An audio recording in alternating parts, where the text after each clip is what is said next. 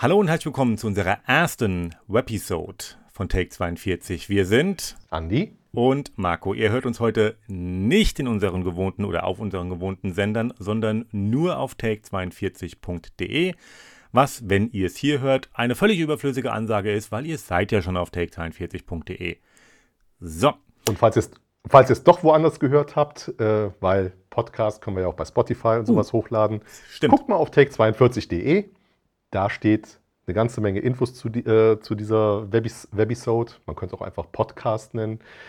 Und ja, äh, für uns ist es Neuland, weil wir machen normalerweise Radio. Das heißt, wir reden drei bis fünf Minuten, dann machen wir Musik, holen Luft und reden dann weiter. Diesmal äh, werden wir ganz viel, quasi ununterbrochen reden. Das ist für uns nicht so neu, weil das machen wir unter uns eigentlich andauernd. Äh, aber für euch ist es halt was Neues, weil ihr uns jetzt einfach mal konsequent durchhören dürft. Und die Musik zu der Sendung könnt ihr euch hinterher äh, dann anhören, weil wir auf, äh, auf unserer YouTube, auf unserem YouTube-Channel einfach mal eine etwas äh, größere Playlist dazu zusammenstellen. Das heißt, pro, pro Film, den wir jetzt hier besprechen, nicht nur ein Stück, sondern einfach ein paar Highlights.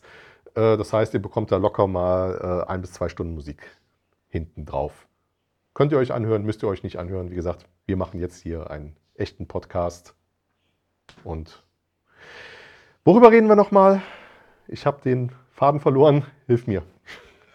äh, in, ähm, in Anbetracht einer äh, Corona-Maskenpflicht haben wir uns gedacht, wir machen mal ein Maskenspezial. Also sprich Filme, in denen eine Maske nicht einfach nur vorkommt, sondern entweder eine tragende Rolle spielt oder halt einem Charakter ähm, durchaus Eindruck verleiht oder äh, Nachdruck verleiht, sagen wir es mal so.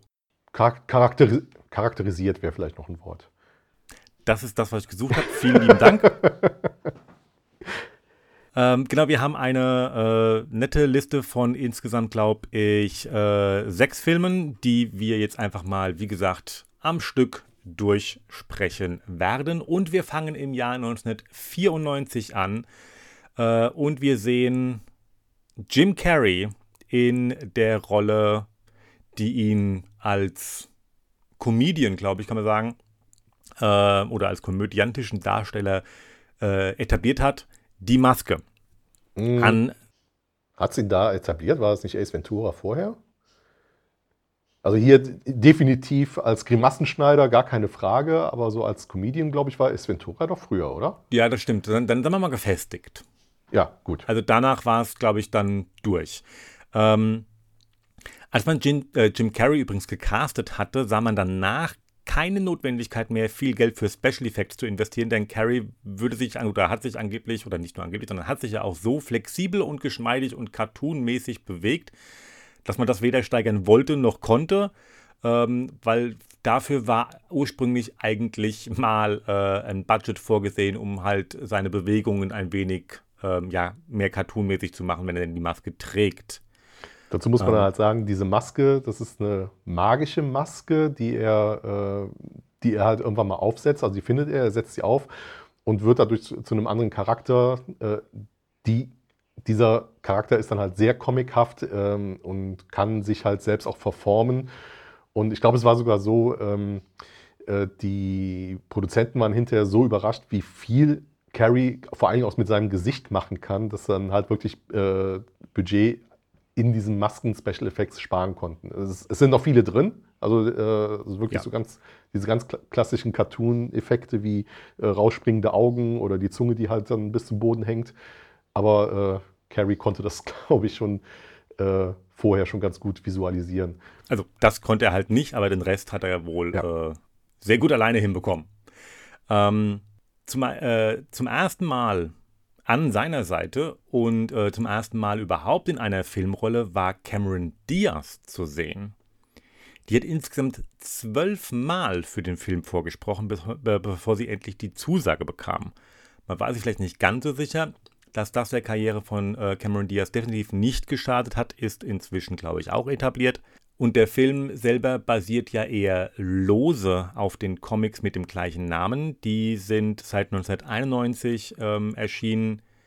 äh, die Original-Comic-Reihe, also die allererste Ausgabe oder die erste Geschichte. Dann 1991 mehrere Geschichten über mehrere Bände verteilt, meist äh, vier bis fünf Comics, dann bis ins Jahr 1995, meist so eine, eine Story pro Jahr. Ähm, danach folgten dann eine ganze Menge Reihe, äh, eine ganze Menge Spin-offs zur Originalreihe, die dann allerdings auch, je weiter man ähm, in, der, in, die, in, der, in der Zeit geht, auch nur noch lose auf dem Original basieren.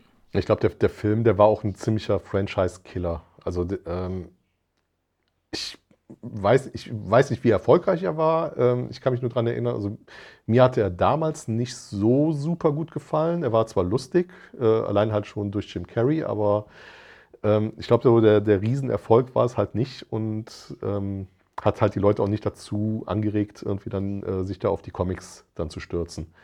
Zumal man ja auch sagen muss, also der, der, der Film ist ja eher eine Komödie. Mhm. Also nicht nur eher, der ist eine Komödie. War, ähm, die, die Fans fanden ihn gut, also die Filmfans fanden ihn gut, die Kritiker fanden ihn gut. Ähm, hat halt mit den Comics eher weniger zu tun, außer die Grundidee, weil die Comics durchaus eher düster und ja auch recht brutal sind. Also die Ausgangsbasis ist dieselbe für den Film halt, ähm, wie gesagt, als Komödie umgesetzt. Die Comics sind keine Komödie.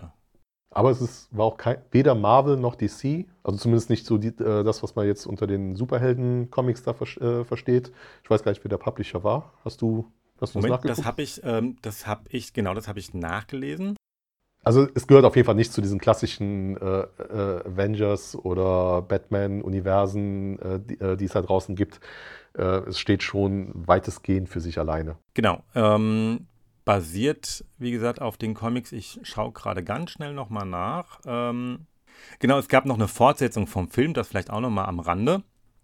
Äh, die war dann äh, 2005, äh, war ohne Jim Carrey. An der Stelle war auch ohne ähm, Cameron Diaz dann. Wahrscheinlich dann noch ohne Erfolg. Richtig, war dann auch sehr, sehr, ähm, also nicht sehr, sehr erfolglos, aber re also relativ erfolglos. Ähm, gab dann, wie gesagt, äh, davon keine Fortsetzung. Man hatte ursprünglich mal, also relativ, relativ schnell nach dem Film, also nach dem äh, Film von 94, eine Fortsetzung ähm, angedacht. Die scheiterte, scheiterte daran, dass Jim Carrey es ablehnte, äh, einen Sequel zu machen. Ja, das war so die Zeit, wo er dann auch ähm, äh, so ein bisschen äh, die ernsthaftere Schiene haben wollte. Also äh, da hat er so Filme wie The Majestic gemacht, erinnere ich mich. Das müsste ja. so um die Zeit gewesen sein. Also diese äh, Kehrtwende weg vom Comedian und hin zum ernsthaften Schauspieler, was ja nicht wirklich so hundertprozentig geklappt hat. Richtig. Also spät, später waren zwar immer, das waren dann immer noch Komödien, aber die Grimassen, die, äh, die, äh, die blieben immer mehr aus. Aber so richtig weg äh, von dem Lustigen ist er eigentlich nie gekommen. Da war noch Number 23, dieses Verschwörungsding. Der jenseits von jenseits von lustig ist. Also ja, definitiv. Äh, auch ein sehr guter Film, aber halt eben auch kein Erfolg.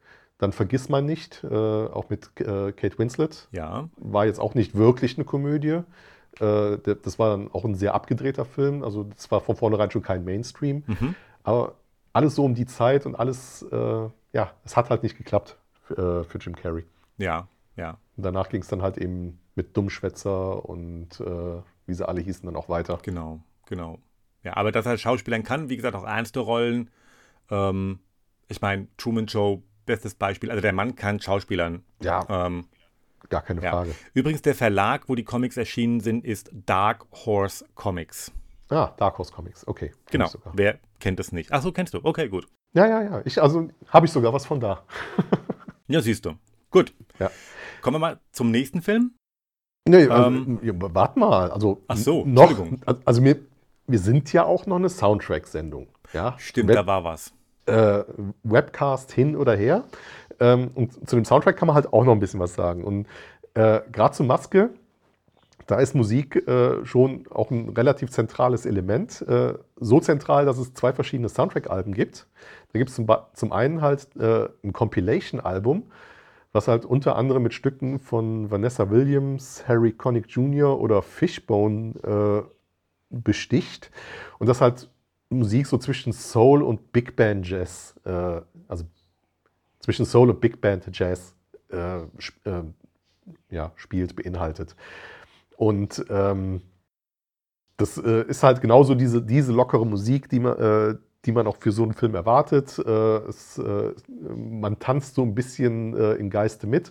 Und Highlight auf diesem Album, wie halt auch vom Film, ist das von Jim Carrey gesungene Stück Cuban Pete. also wer den Film kennt und da diese Einlage noch im Kopf hat, weiß, wovon ich spreche. Und dann gab es natürlich noch den zweiten Soundtrack, der ist dann der reine Score, der wurde geschrieben von Randy Edelman und wurde vom Irish Film Orchestra eingespielt, von dem ich tatsächlich jetzt bei, äh, bei der Recherche das erste Mal gehört habe. Also ich, kennst du das Irish Film Orchestra? Hast du schon mal irgendwie? Mir hat das, nee, also ich höre das jetzt auch zum ersten Mal. Ja. Und äh, auch der Name äh, Edelman scheint irgendwie unbekannt zu sein, aber seine Musik hört man auch öfter, als man denkt. Äh, er ist seit 1972 aktiv und hat beispielsweise äh, den Theme-Song von der 80er-Jahre-Serie MacGyver geschrieben. Ja, es klingt sofort in jedem Ohr. Ähm, und andere Sachen von ihm sind zum Beispiel äh, Musik zu Kindergarten Cop, Dragonheart oder Gettysburg, äh, die dann auch wiederum gerne für Fernsehwerbung äh, verwendet wird. Ja, ähm, oder auch in Filmtrailern, äh, zu denen der äh, Soundtrack irgendwie noch nicht richtig stand. Jetzt kürzlich bei, äh, beim Remake von Disneys Mulan. Da war äh, Filmmusik von Edelman zu hören. Ähm, einfach weil die andere Musik noch nicht fertig war, scoremäßig. Und auch bei den Oscar-Verleihungen hört man die Melodie auch, die Melodien auch immer wieder. Und das liegt einfach daran, dass sein Musikstil sich hauptsächlich so in dieser Oldschool Oldschool-Theme-Komposition bewegt. Also stimmungsvoll, emotional, aber auch ohne wirklichen Wiedererkennungswert. Also es ist so diese typische äh, Comedy-Filmmusik, die man so im Hintergrund immer wieder hört. Also man, man hört sofort, wann man lachen muss, man hört sofort, wann man, äh, wann man betroffen ist. Also so, so richtig dieses ganz klassische Filmmusik-Ding, äh, um das, was man sieht, einfach nochmal zu unterstützen. Also äh, quasi so wie die Lachmaschine in den 80er, 90er Jahre Sitcoms. Und äh, ja, er arbeitet hauptsächlich äh, eben genau bei dieser leichten Kost. Und wenn es mal ein Blockbuster ist, sind es genau diese, äh, diese Comedy-Sachen. Also äh, 27 Dresses zum Beispiel. Ähm, kein Mensch hat da die Musik im Ohr. Jeder äh, weiß sofort, wer da äh, mitgespielt hat. Aber an die Musik erinnert sich eigentlich kein Mensch. Catherine Hagel. Genau. Schlimm, ne? Dass man, dass man Stimmt, das dass man es weiß. aber es ja. ist so. Ich weiß auch ja, nicht, warum ich das weiß, aber ja, ich weiß. Ja, ich, ich habe den Film tatsächlich auch noch nie gesehen, aber ich habe sofort das äh, äh, Filmplakat im Kopf und ich habe wahrscheinlich den Trailer dreimal gesehen und das reicht wahrscheinlich auch, um den Film äh, zu kennen, aber egal. Ähm, ja, und dann Randy Edelman, Edelman ist äh, neben seiner Tätigkeit als Komponist auch äh, Musikproduzent und arbeitete schon mit Künstlern wie Barry Manilow, Cool and the Gang, Nelly und Olivia Newton-John zusammen. Und äh, da auch immer sehr erfolgreich.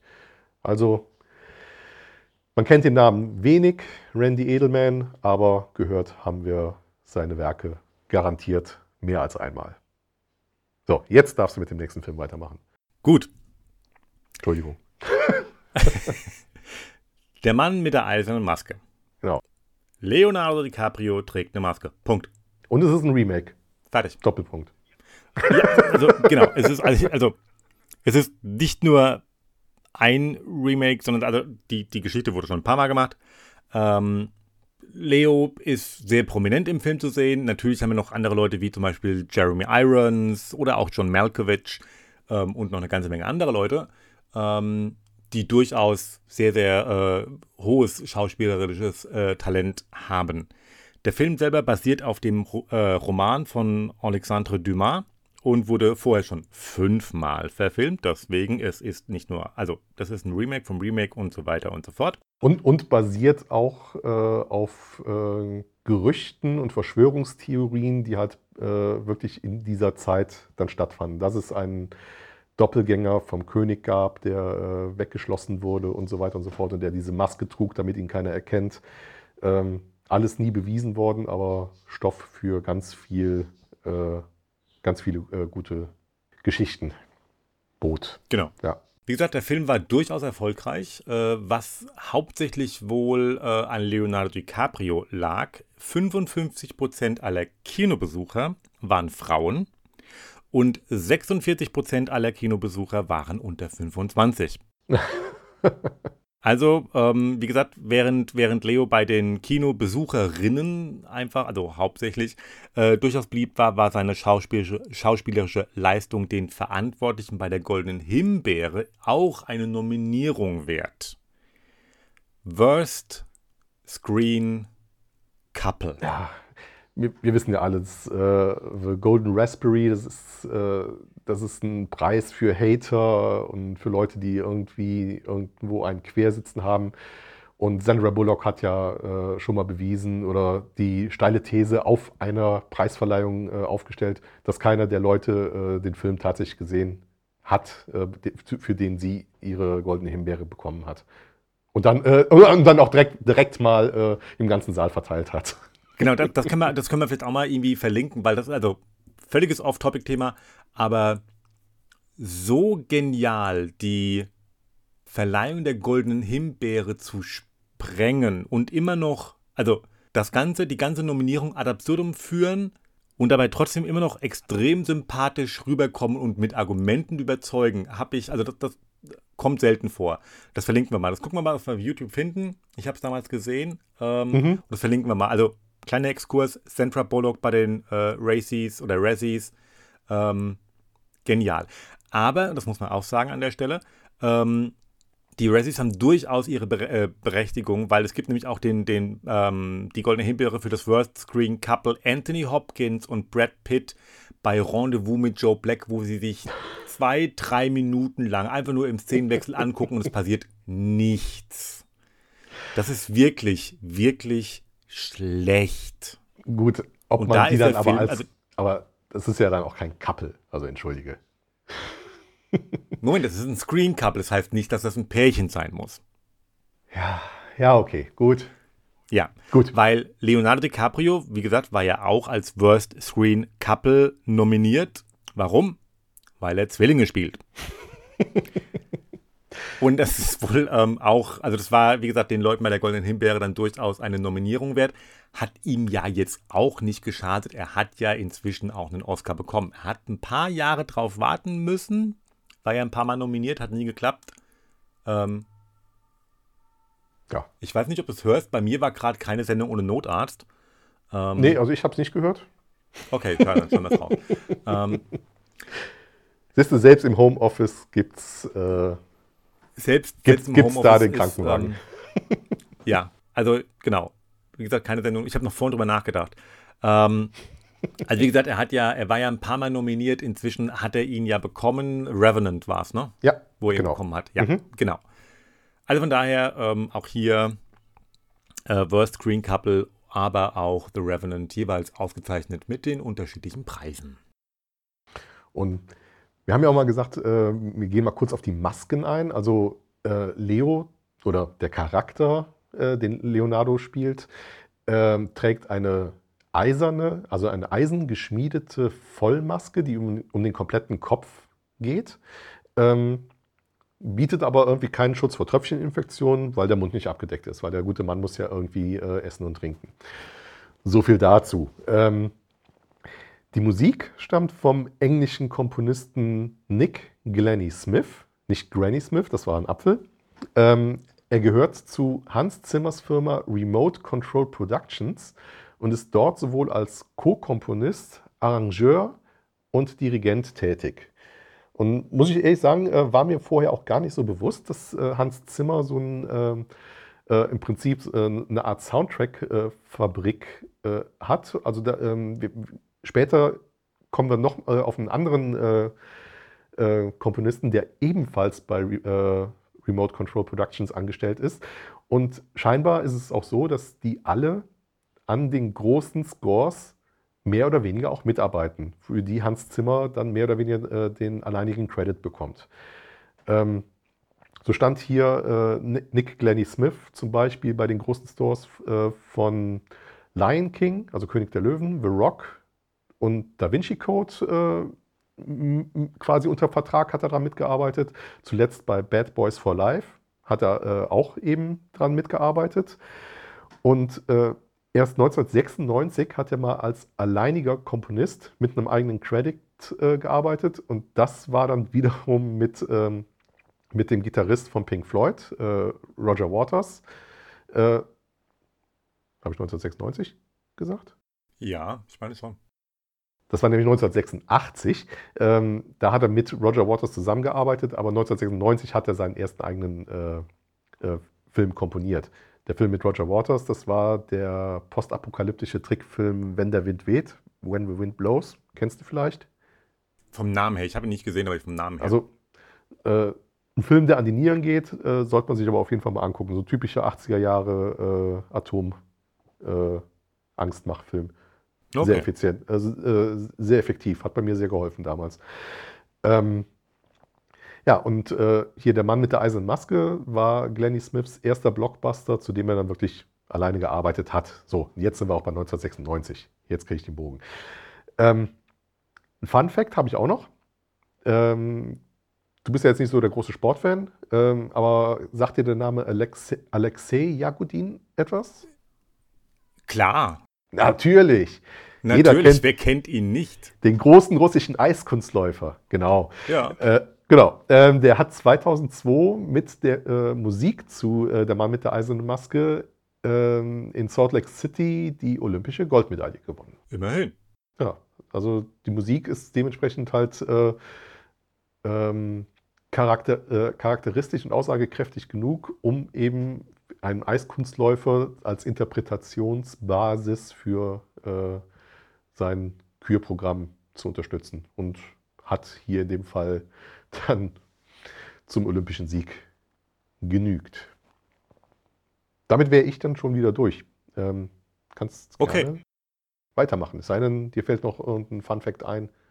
Nee. Nö. Dann gehen wir weiter. Ja, V für Vendetta. Remember, remember the 5th of November. Und damit kommen wir zu äh, V for Vendetta oder halt V wie Vendetta im Deutschen.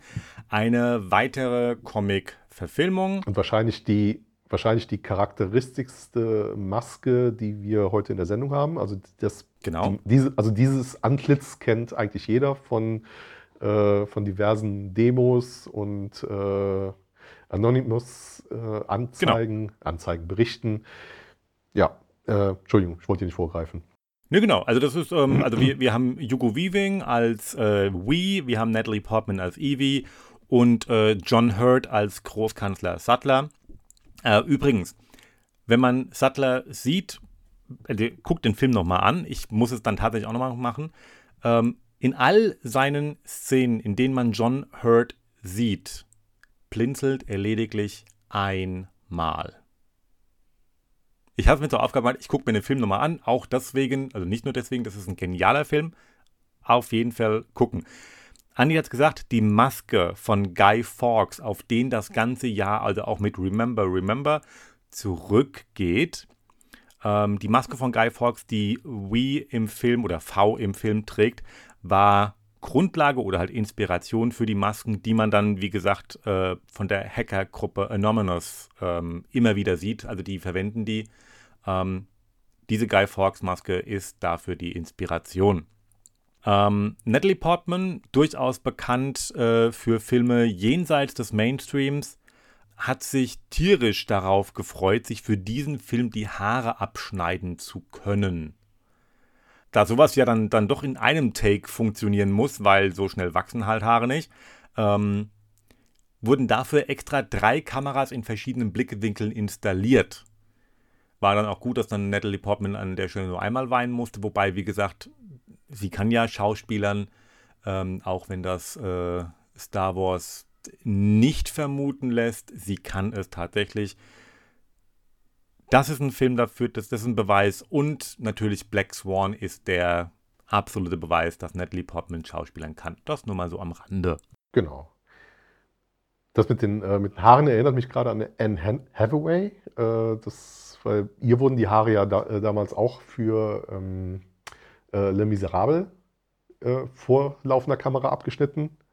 Gab es hier dann auch irgendwie nur äh, die Schnitte von, von der Friseurin der, des Vertrauens? Oder? Genau, das war sie. Also sie, ähm, Anne Hathaway hat sich die Haare schneiden lassen.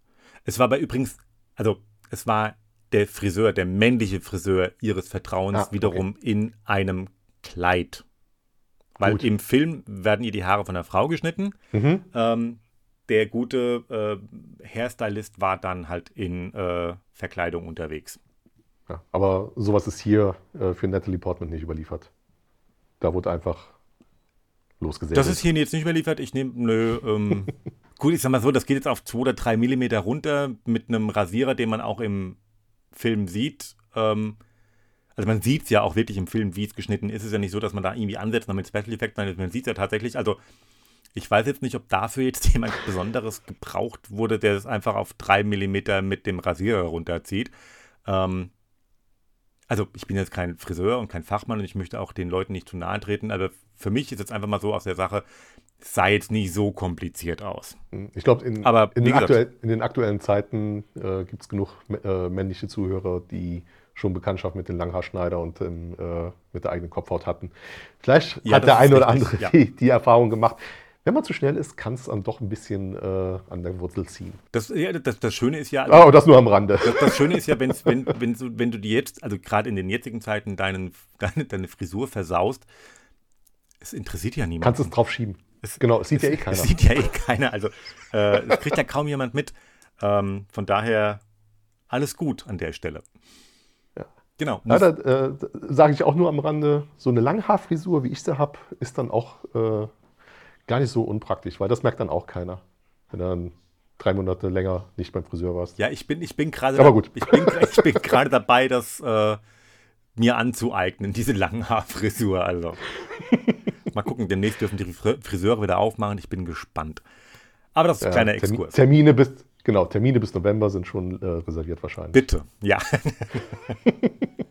ähm, ja, die Maske, äh, ist jetzt auch, also falls einer eine zu Hause hat, bitte nicht äh, als Schutz benutzen, weil zum einen äh, verstößt sie dann doch gegen das Vermummungsgebot äh, und sie hat halt auch vor, vorne diesen kleinen Mundschlitz. Apropos Vermummungsgebot, äh, das habe ich letztens gelesen. Wusstest du, dass man äh, trotz Maskenpflicht äh, und in einem vollbesetzten Auto als Fahrer keine Mundmaske tragen darf? Fand ich sehr. Ich habe es Fand ich habe es vermutet, ehrlich gesagt. Ja, fand, fand, ich sehr interessant, weil äh, also auf der einen Seite wird halt gesagt, wenn man mit äh, zu zweit oder zu dritt im Auto sitzt, soll jeder eine, äh, äh eine Schutzmaske tragen.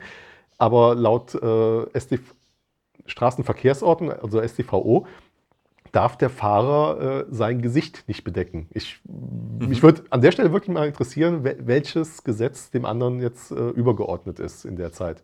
Aber gut, das nur am Rand. fand ich auf jeden Fall ganz interessant. Aber also, wie gesagt, mit dieser äh, Fox-Maske sollte keiner Auto fahren, egal zu welcher Zeit. Und der Soundtrack zum Film, äh, der hat ganz viele Aspekte. Äh, also man könnt, wir könnten eigentlich über äh, den Film eine eigene Sendung machen, weil da gibt es äh, viel, viel, viel, viel drüber zu erzählen und noch, noch mehr draus zu spielen. Ähm, aber zum einen ist dann natürlich erstmal der Score von, äh, von Dario Marianelli äh, italienischer Komponist, äh, den er nur komponiert hat, weil sowohl James Newton Howard als auch Hans Zimmer kurzfristig abgesagt haben.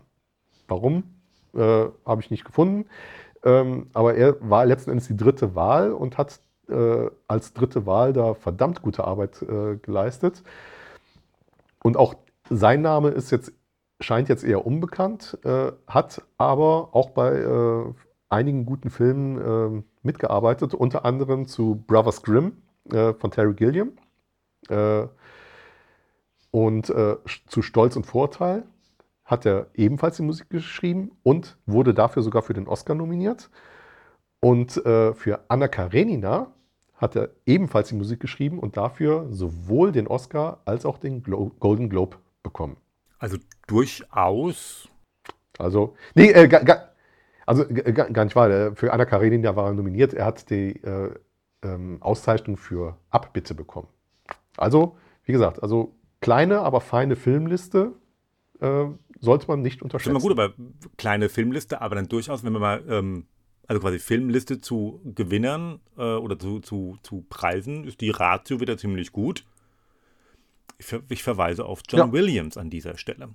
Ähm, mit über 50 Filmen, ähm, durchaus auch der eine oder andere Nominierung, aber, also hat auch Oscars, aber. Nein, nein, mit, mit über, über 50, es waren über 50 Nominierungen. Oh, Entschuldigung, stimmt, ja. Ja.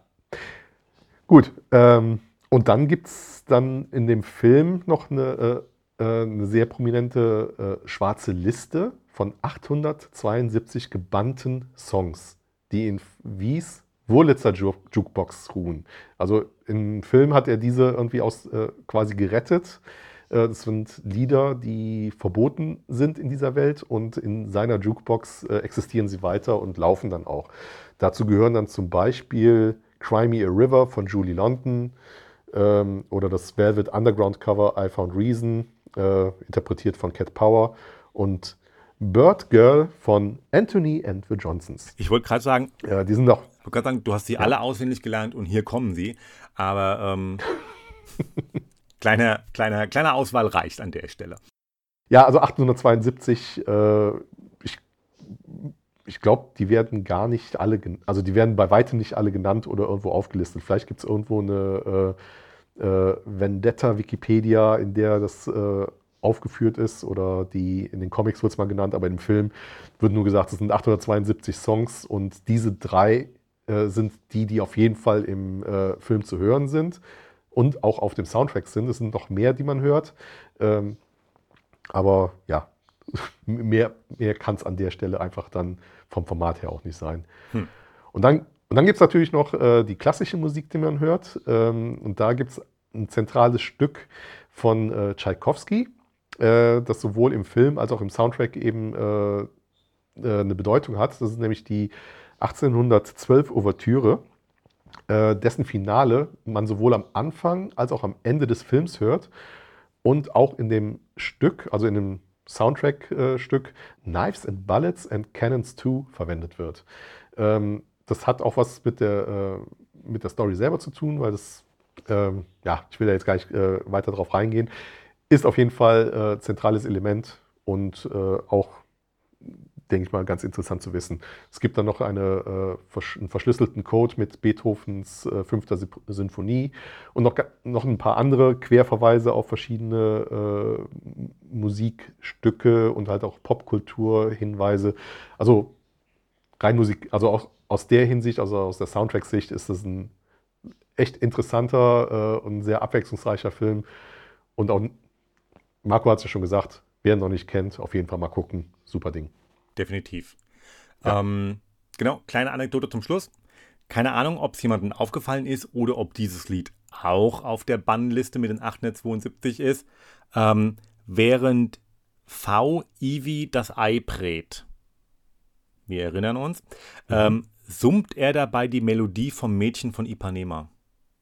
Richtig. Einfach mal reinschauen. Also, ist mir jetzt gerade mal so aufgefallen. Ähm, ist ja auch immer wieder ganz gerne in, äh, in diversen Filmen und Serien immer wieder verwendet. Uh, The Girl from Ipanema. Einfach mal reinhören. Auch an dieser Stelle, ähm, wie gesagt, der Film lohnt sich so oder so. Nicht nur wegen dieser Szene, sondern wegen aller anderen Szenen ebenfalls. Kommen wir zum nächsten Film. Auch eine sehr berühmte und Maske. Auch eine sehr berühmte Maske. und äh, wie war das? Ähm, I had guests for dinner oder wie, ähm, Anyway, ähm, wir sind im Jahr 1991 und sehen eine junge Jodie Foster und einen ebenfalls ja, verhältnismäßig jungen Anthony Hopkins.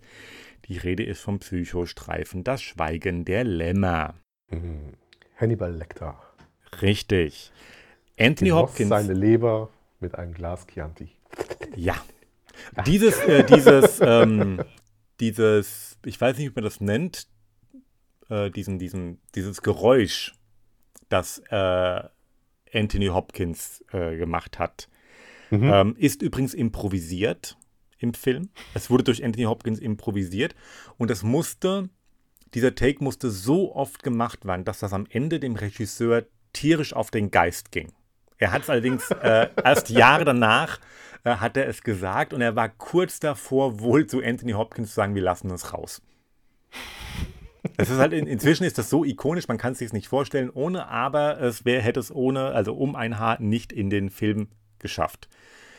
Nicht nur deswegen, sondern wegen seiner gesamten Leistung hat Anthony Hopkins ja für den Film einen Oscar bekommen. Hat allerdings nur 25 Minuten Screentime bei einer Gesamtlänge von 118 Minuten.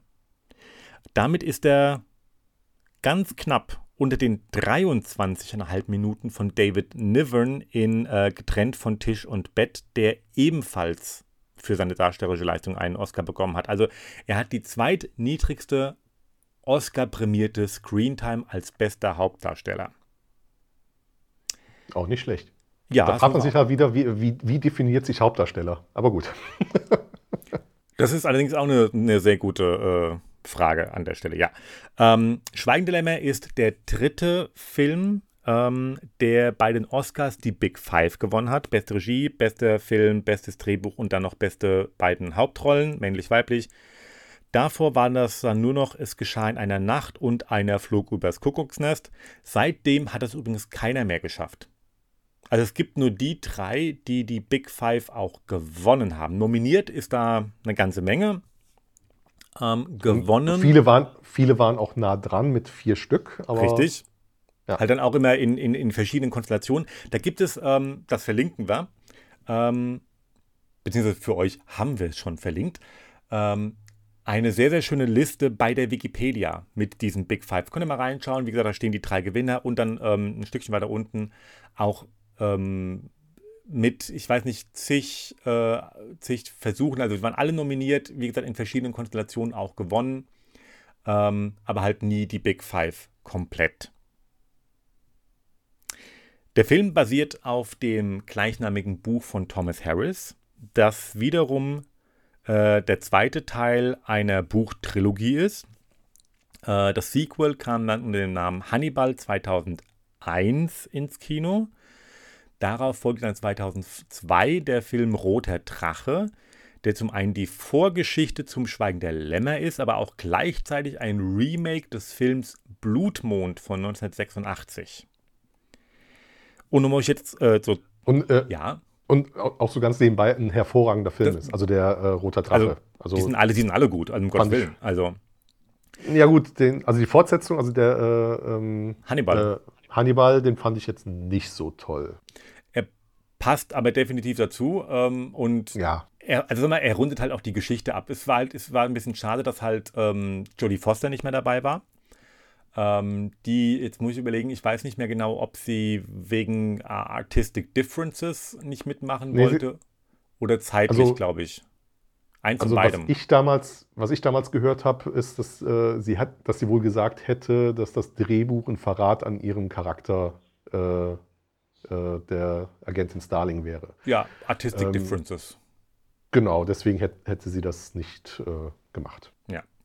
Ähm, 2007 kam dann der Film Hannibal Rising in die Kinos, der ebenfalls auf einem Buch von Thomas Harris basiert. Der hat damit seine Trilogie um ein weiteres Prequel-Buch erweitert. Jetzt sind es halt vier Filme, äh, vier Bücher und dann dementsprechend auch vier Filme.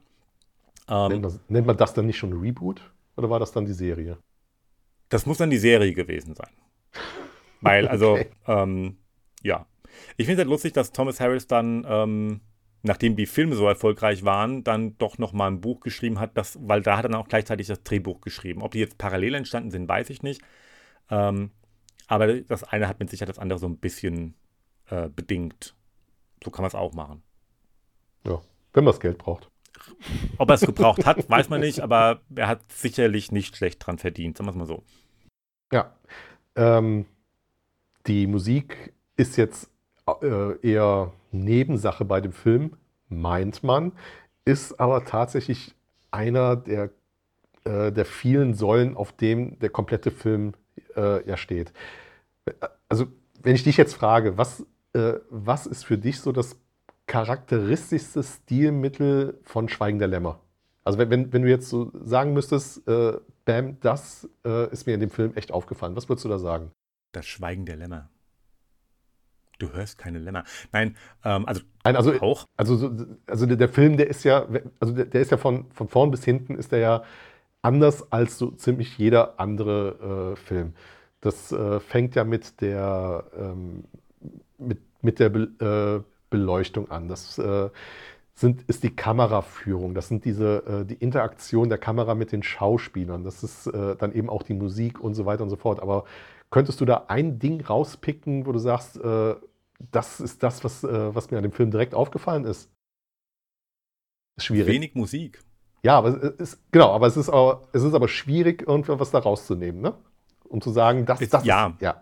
Und genau das ist das, was der äh, Regisseur auch haben wollte. Er, er wollte, dass ähm, weder die Schauspieler im Vordergrund stehen, noch die Musik irgendwo hervorsticht, noch irgendwas anderes irgendwie äh, etwas anderes überschattet.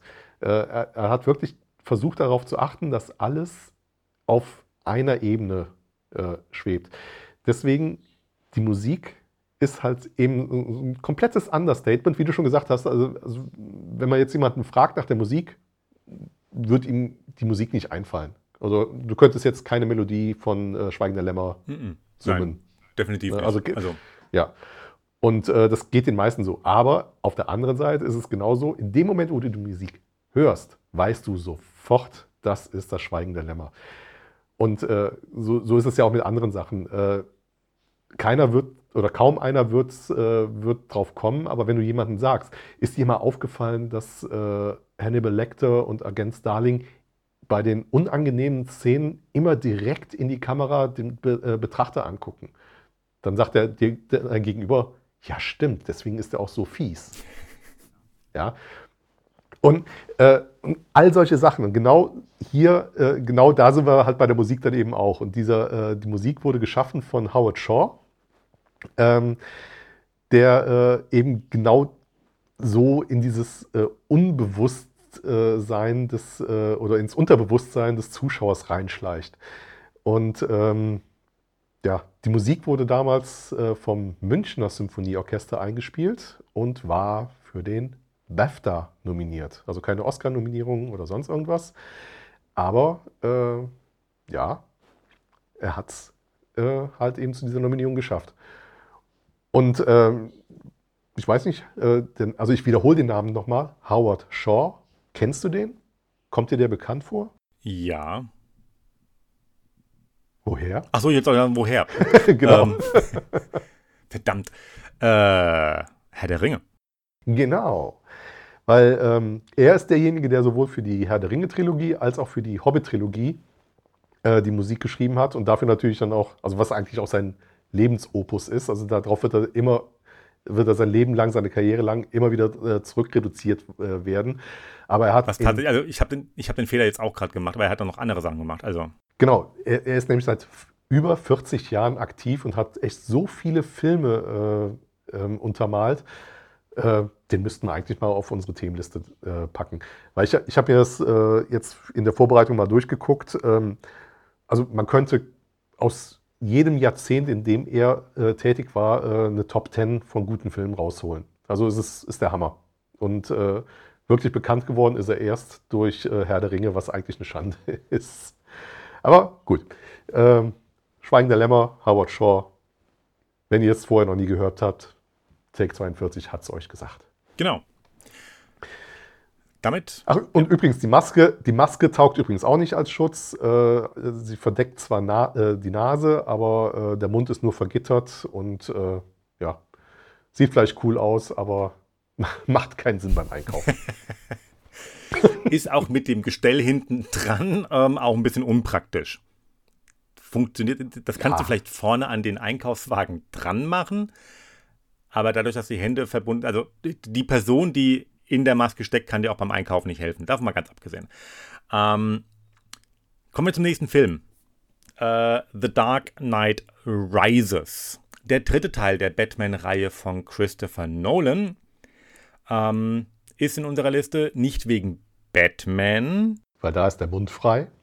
Richtig, die Maske geht übers Gesicht, lässt aber den Mund aus. Nein, wir haben ihn drin wegen dem Bösewicht Bane gespielt vom Christopher Nolan Wiederholungstäter Tom Hardy, der übrigens die Rolle des Tom Bane angenommen hat, ohne das Skript zu lesen. Alles, was für ihn nötig war, ähm, er wusste oder er hat gesagt bekommen, er kriegt ein umfangreiches Stunt-Training und jede Menge ähm, Geräte für ein Workout.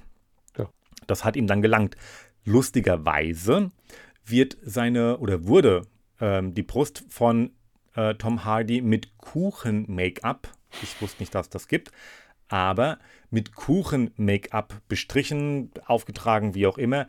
Denn im Gegensatz zu Tom Hardy hat Bane keine Tattoos auf der Brust und die mussten quasi abgedeckt werden. Und da hat dann offensichtlich normales Make-up nicht getan. Nein, da kam dann eine ordentliche Schicht Fondant drauf. Ist jetzt nämlich auch so ein bisschen, du trainierst den ganzen Tag, ne? hast extra, keine Ahnung, Workout und dafür unterschreibst und dann kriegst du die Brust mit äh, Kuchen bekleistert. Ist jetzt auch ein bisschen blöd, aber war halt ja. dann einfach so. Hat jetzt dem Film das keinen Abbruch getan. Im Gegenteil. Genau. Ist halt einfach mal ein süßer Bösewicht. Ist doch auch schön. Ähm, ja, wobei auch das ähm, verdeckt ja die Figur des Bane dann. Also, wenn du mal dran bist. Nee, nicht wirklich. Sag mal ja. so, wenn du dran bist zum Knabbern, dann vielleicht schon, aber bis dahin ist es halt echt schwierig. Ähm, hm. Was ich auch mal interessant oder was ich interessant fand, was ich vorher schon wusste, aber jetzt für die, für die ähm, Recherche, für die Sendung heute tatsächlich nochmal gelesen habe, ähm, das ist ja dann so Sachen, die man vergisst und dann, wenn man es liest, denkt so, klar, stimmt ja. Ähm, Christopher Nolan, also Regisseur der, der drei Batman-Filme, hat mal gesagt, jeder, jeder einzelne der Batman-Filme hat ein Thema. Ähm, also so, so, so ein Grundthema. Bei Batman Begins ist das die Angst, was durch ähm, natürlich äh, Scarecrow und die, ich glaube, diese Tropfen, also diese Paniktropfen da ja durchaus ähm, äh, sehr schön, sehr schön gemacht wird. Ja, und, äh, und die Angst. Und die Angst vor den Fledermäusen, die Batman, Richtig. Oder, äh, die dann halt ja. zum Symbol Batman äh, äh, quasi umgewandelt werden, weil er diese Angst dann besiegt hat. Ja. Genau. In, in Dark Knight ist das das Chaos. Offensichtlich. Und ich finde halt, wenn, genau, ich finde halt, wenn du, wenn, das, wenn du so hörst, dann ich so, klar. Mhm. Also, ist ja vorher nicht, also mir, mir ist es, als ich das erste Mal gelesen habe, nicht wirklich aufgefallen, also, nee, als ich, also, als ich den Film gesehen habe, ist mir das nicht wirklich aufgefallen. Als ich das dann zum ersten Mal gelesen habe, dachte ich mir so, ja, logisch. Der Film ist, also, The Dark Knight ist, dreht sich komplett um Chaos. Und es wird ja selbst vom Joker immer wieder gesagt. Mhm. Aber du verbindest es nicht unbedingt damit. Und was ist es beim dritten? Und äh, Schmerz. Ah, okay. Richtig, genau. Wo, wo, wobei ich aber auch sagen muss, das, das ist sehr universal. Also Schmerz kannst du jedem dritten, vierten Film wahrscheinlich als Grundthema irgendwie nahelegen. Ja, aber also ich finde da dahin, da finde ich es halt wirklich schön, weil es halt auch, auch durch diese Maske, die ja Bane trägt, die ja auch Schmerzen verursacht, das sagt er ja auch mal zwischendurch, ähm, beziehungsweise halt auch äh, den Schmerz, den ähm, den ja auch Batman erleidet, den aber auch Bane erleidet im Film. Also das, das ist, äh, es dreht, also das ist schon sehr stark ähm, darauf, darauf ausgelegt. Und ich finde dann, äh, alles in allem, in allen drei Filmen ist dieses Grundthema wirklich gut umgesetzt. Ja. Also. Wobei das mit der Maske ist halt auch interessant, ähm, weil das ist ja so eine, so eine Mischung aus Atemmaske und halt eben dieses äh, auch äh, Schmerzlinderungsgas, was, was er da immer wieder einatmet. Mhm. Ähm, äh, in, in, den Comics äh, hat er sowas gar nicht. Da, da trägt er einfach eine, äh, eine, so eine mexikanische Wrestling-Maske. Also äh, ich bin ja, also ich bin ja überhaupt kein äh, Superhelden-Fan. ich mag die Batman-Filme und da hört es dann schon fast wieder auf. Ähm, deswegen, ich habe keine Ahnung, wie viel in dem Nolan Bane wirklich nur für den Film äh, reingeschrieben wurde.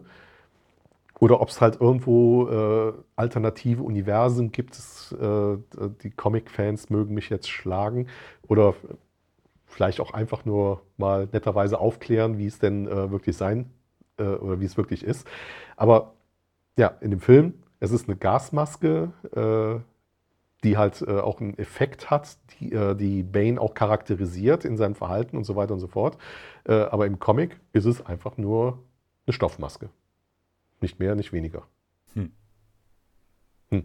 Gut. Aber gut, äh, soll uns jetzt hier nicht stören. Also die Maske ist sehr charakteristisch, passt halt genau in unser Schema rein. Mhm. Ja. Und zur Musik äh, will ich gar, kann, kann, ich gar nicht mehr so viel sagen, weil äh, es ist Hans Zimmer, mal wieder. äh, und äh, über den haben wir äh, in unserer Nummer 38 äh, wirklich viel geredet. Ähm, deswegen, ich, ich, will das jetzt nicht alles nochmal wiederholen.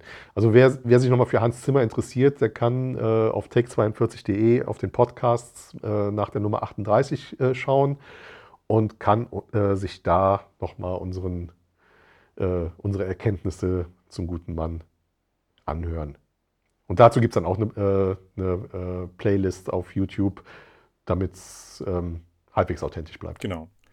Ähm, der Film selber oder halt die Filmreihe, aber gerade der dritte Teil, ähm, hat ja eine ganze Menge Potenzial, ähm, für Sequels oder auch Spin-offs. Wir haben zum, äh, zum, einen haben wir Selina Kyle, die ja zu Catwoman wird. Wir haben Officer Blake, auch unter seinem, ich hätte fast Mädchennamen gesagt, aber er sagt am Ende, nennen Sie mich Robin. Ähm, der mhm. erbt ja quasi Batcave. Ähm, und wir haben ja noch aus äh, The Dark Knight Two-Face, der ja eigentlich auch im dritten Teil gar nicht mehr vorkommt. Ähm, also das sind ja alle so Potenziale für, für weitere Filme, weitere ähm, ja, Sequels, Spin-offs. Nichts davon wurde bisher verfolgt. Fand ich auch interessant, weil normalerweise, ich hätte, ich hätte auch so vermutet, okay, man melkt vielleicht auch die Kuh, bis sie keine Milch mehr gibt.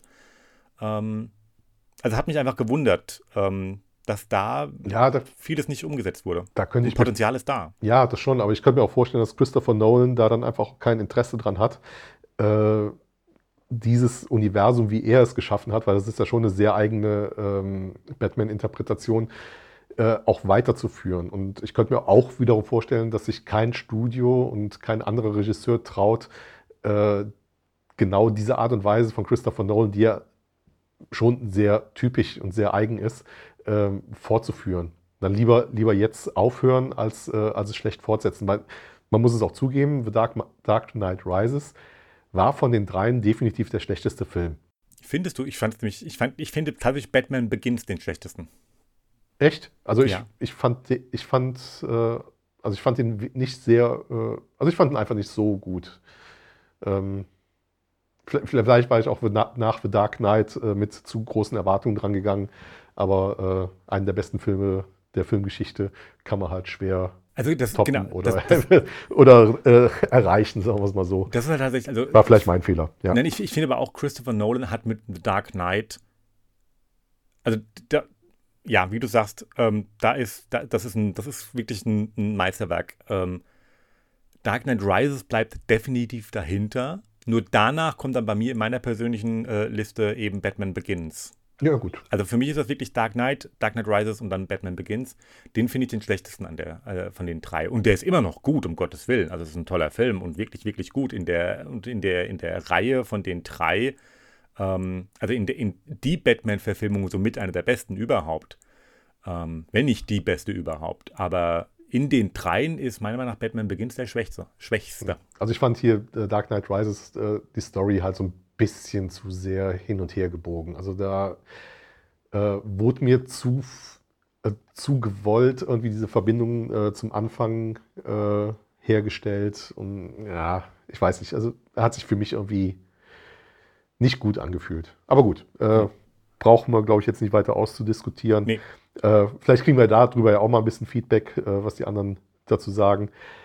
Aber lass uns jetzt äh, zu unserem letzten kommen. Richtig. Auch ein Superheld. Äh, Bisschen wider Willen, äh, aber Anderes ja. Universum. Genau. Genau. Äh, es, er ist ein Mutant, sagen wir es mal so. Genau. Und also damit, also wir, sind, wir sind bei Marvel. Richtig, genau. Da muss ich sagen, wir sind äh, bei einem Film, beziehungsweise einer Filmreihe inzwischen aus der Marvel-Schmiede, die wiederum äh, oder allerdings dann nicht im, Achtung, aufgepasst, Marvel Cinematic Universe spielt, MCU.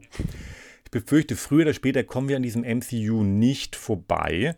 Also MCU, das sind dann die, die, die Avengers, Captain America, äh, Thor und Hulk und wie sie alle heißen, die ja auch inzwischen in, also wenn der Film äh, Iron Man heißt, kommen trotzdem alle drin vor. Wenn der Avengers heißt, kommen sie alle drin vor.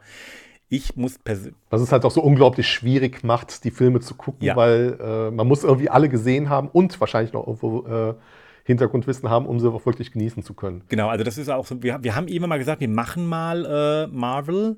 Das Problem ist, dass man halt, wenn man jetzt Marvel verstehen will, glaube ich, also gefühlt 17 Filme gesehen haben muss. Und am besten, also ich habe dann irgendwann mal überlegt, man muss die dann auch in der Reihenfolge gucken, in der sie erschienen sind. Die spielen nicht unbedingt in der Reihenfolge, aber ich, dann denke ich mir so, die haben sich ja was dabei gedacht. Weil die, also dann, dann, dann guckst du in Captain America, da ist auf einmal ähm, Iron Man mit drin und dann denkst du, was macht der da jetzt? Aber der war halt vorher in Avengers, bla bla bla. Und also das, das finde ich halt einfach schwierig, da reinzukommen. Nichtsdestotrotz ähm, spielt Deadpool, und um den geht's eigentlich, äh, eben halt nicht im äh, Marvel Cinematic Universe, wobei das auch nicht so ganz richtig ist, ähm, weil der kommt ja auch in dem einen oder anderen Film vor. Also dann Deadpool oder halt Wade Williams. Ähm, der übrigens seinen ersten. wird, wird ja auch äh, an, in einem der Filme von Wolverine äh, platt gemacht. Ganz genau. Das ist nämlich, Beispielsweise. Ja, das ist nämlich in X-Men Wolverine und das ist der, der erste Auftritt von Wade Wilson, so heißt Deadpool im realen, also im, im realen Leben im Film. Ähm, Im Film X-Men Wolverine kommt äh, Wade Williams vor. Dort spielt ihn Ryan Reynolds ähm, auch schon, der äh, ja auch in den beiden Deadpool-Filmen ähm, ihn spielt ähm, war aber mit der Darstellung des Charakters nicht wirklich einverstanden, was mit einer der Gründe war, warum Ryan Reynolds bei Deadpool auch als Produzent tätig ist und war. Einfach nur mal. Und mitgeschrieben hat. Genau. Also, hat, also der war ja. Äh hauptsächlich treibende Kraft, äh, würde ich jetzt mal behaupten. Also genau. Äh, was, der, äh, was die Deadpool-Filme angeht. Es war, es war ihm sehr, sehr wichtig. Er ist auch seit langem Fan der Figur des Deadpool. Ähm, also ihm war es auch einfach wichtig, dass ähm, das einfach richtig erzählt wird. Und äh, also dass, dass, die, dass die Geschichte so erzählt wird, wie er es gerne möchte, so nach dem Prinzip. Genau, und äh, er nutzt die äh, zwei Deadpool-Filme auch dazu, um sich mehr oder weniger dafür zu entschuldigen, was er mit Green Lantern gemacht hat. Das tut er übrigens sehr exzessiv in diesen beiden Filmen. Ähm, ja, weil Green Lantern, also ich habe ihn nicht gesehen, das muss ich dazu sagen, aber ich habe halt nur also das, was ich gesehen habe, war so ein bisschen, ja, muss jetzt nicht sein. Ähm, von daher, und wie gesagt, er, er, er macht das äh, durchaus in, in beiden Filmen äh, immer mal wieder, dass da, dass da Anekdötchen kommen oder Anspielungen auf Green Lantern. Ähm, genauso auch ähm, äh, Wolverine oder halt Hugh Jackman, ähm, die ja äh, durchaus äh, beide, also hauptsächlich Hugh Jackman, ähm, durch den Kakao gezogen werden in allen beiden Filmen. Ähm, ja, jetzt, also das muss man einfach jetzt mal zusammenfassend äh, sagen, für die Leute, die jetzt kein Marvel-Fan äh, oder Super, Superhelden-Film-Fan sind. Also Deadpool ist zwar ein, äh, Mutant mit, äh, mit Superkräften, also er kann nicht sterben, ähm, aber der, äh, der Film ist, also der nimmt sich von vorn bis hinten nicht wirklich selber ernst. Also Deadpool spricht die ganze Zeit mit dem Publikum äh, und ähm, beschwert sich unter anderem zum Beispiel darüber, äh, dass, ähm, dass sich Wolverine im letzten Film halt hat umbringen lassen. So, nach dem Motto, jetzt, der ist jetzt fein raus. Gut, was macht er? Er lässt sich halt auch umbringen. Sagt er direkt am Anfang. Was daraus wird, sieht man dann im Film.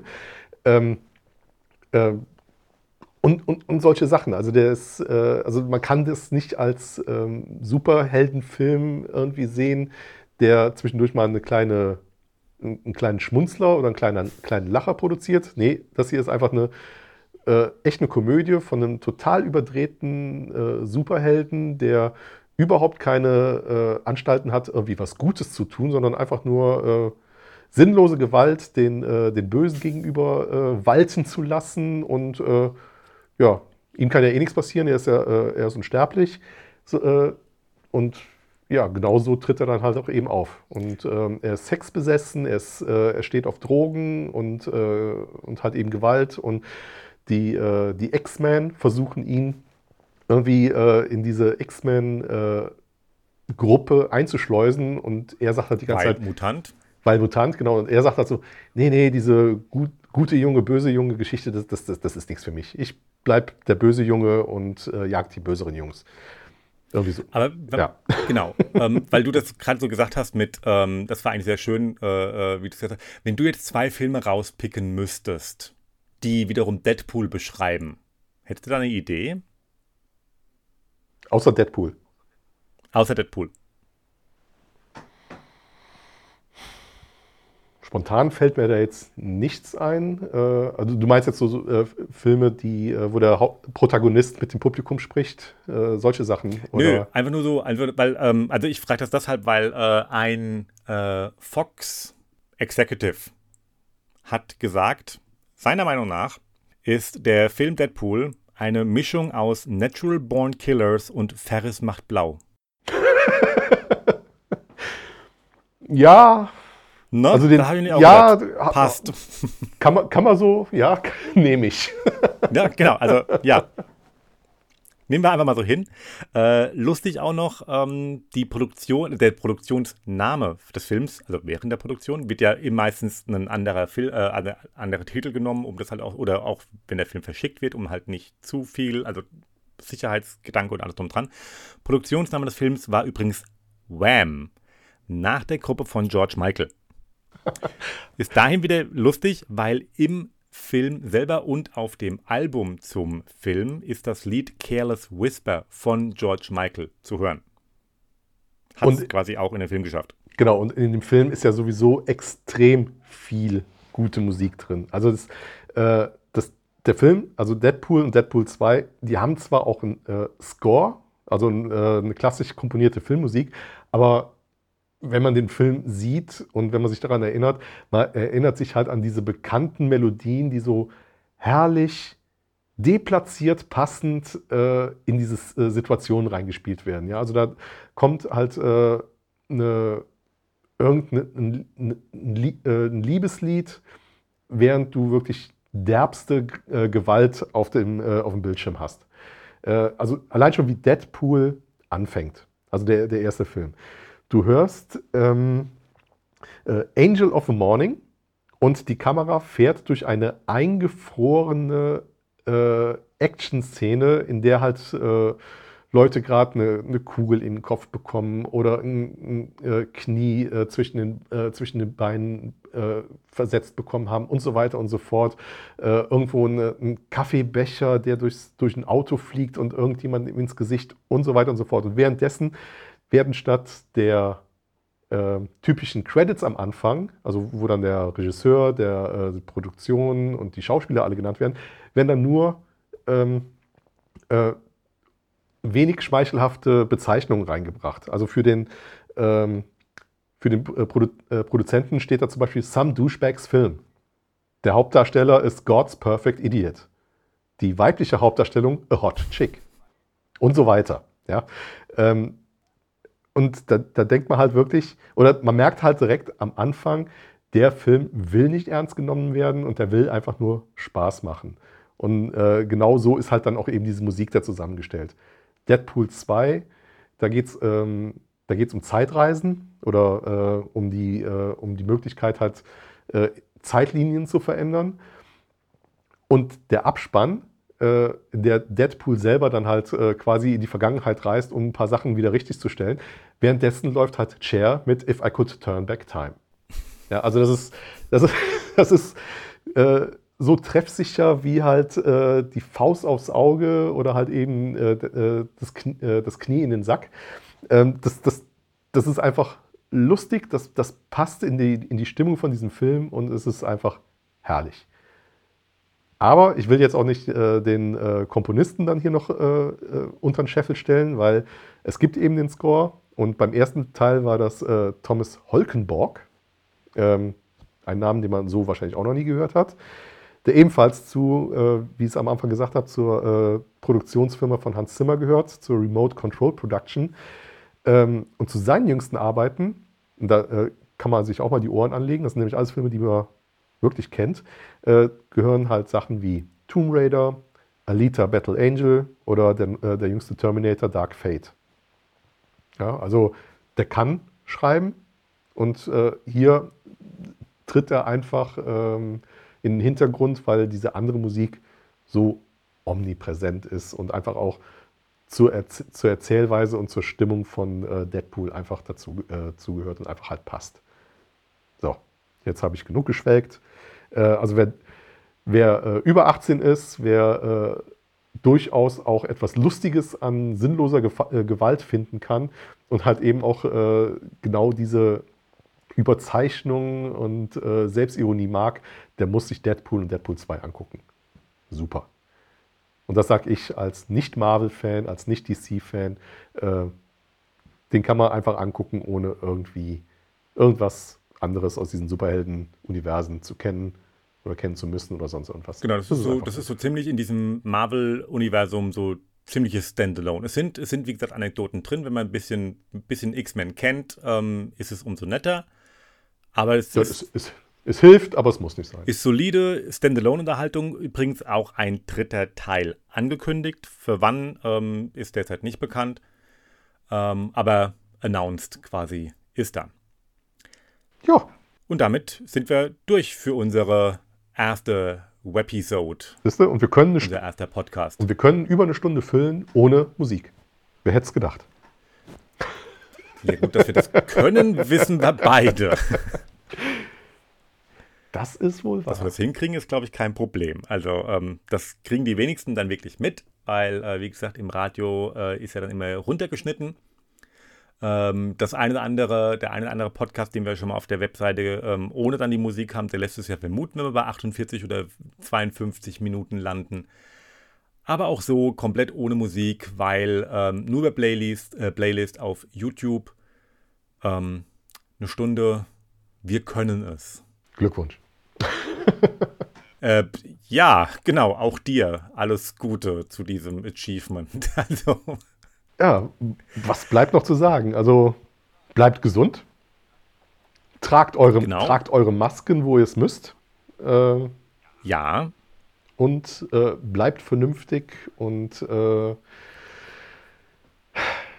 ja, hängt nicht sofort wieder alle auf einem Klotz, äh, auch wenn die Bestimmungen gelockert werden. Alles in Maß Richtig. und äh, dann kommen wir da irgendwie auch wieder durch. Das ist mein Appell. Richtig. So. Und ansonsten ähm, sind wir ganz regulär im Radio zu hören. Ähm, auch hier, wie gesagt, take42.de findet ihr die Sendetermine, die Sendungen und was ihr sonst noch so alles wissen müsst. Ansonsten sagen wir Tschüss für heute und wünschen euch alles Gute, viel Spaß und Andi hat gesagt, bleibt gesund. Tschüss.